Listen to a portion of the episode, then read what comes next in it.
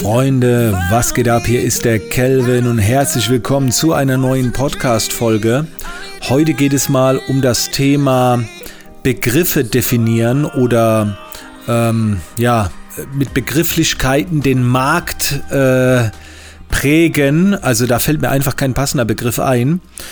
Ich will ein bisschen tiefer drauf eingehen. Es ist für mich im Prinzip die Königsklasse im Personal Branding wenn du irgendwann gewisse Dinge einfach belegen kannst mit einem Begriff von dir. Nehmen wir mal das Beispiel Tempo. Ne? Also wenn, wenn du ein Tempo nimmst, dann ist es oftmals von einem anderen Hersteller, also nicht von Tempo, aber der Begriff hat sich einfach extrem eingebrandet und das ist natürlich immer die beste Werbung für Tempo. Jetzt tun wir das aber ein bisschen reduzieren und ich gehe mal auf so ein paar Beispiele ein, wie das bei mir in der Vergangenheit war. Ähm, ich habe zum Beispiel relativ früh damals ähm, im Bereich Photoshop einen Begriff äh, genommen, den gab es bis dahin nicht. Das ist eine Technik, wie du die Haut bearbeitest und ich habe diese Technik einfach Haut abpudern genannt. So. Und dann habe ich, als ich diesen Begriff äh, genommen habe, habe ich natürlich überall schnell einen Blog-Eintrag erstellt, YouTube-Videos äh, dazu gedreht um diesen Begriff Haut abpudern im Prinzip so ein bisschen mir selbst zuzuweisen. Und ich wusste dann, weil es wirklich vorher noch niemand genutzt hat, dieses Wort, wenn das zukünftig jemand wählt, diese Begrifflichkeit Haut abhudern, dann hat das was mit mir, mit Calvin Hollywood zu tun. Und ich werde jetzt mal nebenbei den Begriff bei Google eingeben. Und du kannst selber äh, gerne mal schauen. Du wirst dann zu diesem Begriff äh, Tutorials finden, auch ein Tutorial von mir. Und früher war es so, ich scroll gerade mal nach unten, aber ich glaube, das gibt es nicht mehr. Das erste Tutorial, was ich hochgeladen habe, war damals von 2005 oder 2006 äh, auf meinem äh, Blog, der hieß damals Blogspot, ähm, wo ich das zum ersten Mal erwähnt habe. So. Und alles, was danach kam, so, ist wirklich so in dem Bereich, kam nach mir. So. Und das mache ich regelmäßig mit Begriffen. Ähm, zum Beispiel jetzt äh, ist ein Begriff, den ich stark verbreite, das Wort Heißakquise. Äh, die Starband-Strategie, das ist eine Strategie, die ich lebe und nutze. Und das habe ich alles davor äh, noch nie gehört. Die Sache an für sich ist jetzt nicht immer brandneu.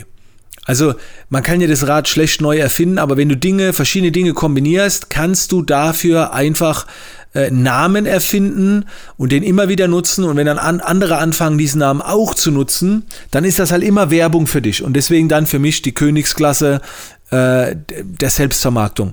Jetzt hole ich mal ganz kurz mein Handy. Denn was sehr spannend ist, ich habe irgendwann mal äh, den Hashtag genommen Calvinize. Also Calvinize war damals äh, eigentlich nicht dafür gedacht, irgendwie den Markt mit was zu prägen, weil die meisten wissen eh nicht, was Calvinize bedeutet, ist eher so ein bisschen mein Bildstil. Aber wenn ich jetzt mal schaue, auf Instagram haben 30.600 Uploads den Hashtag Calvinize. Und wenn ich dann mal auf aktuell gehe, das, was da hochgeladen wird mit dem Hashtag Calvinize, hat gar nichts mehr mit mir zu tun. Der Begriff hat sich in der Fotoszene so eingeprägt. Guck mal, die letzten Uploads vor drei Stunden, vor 18 Stunden, wo Calvinize genutzt wird.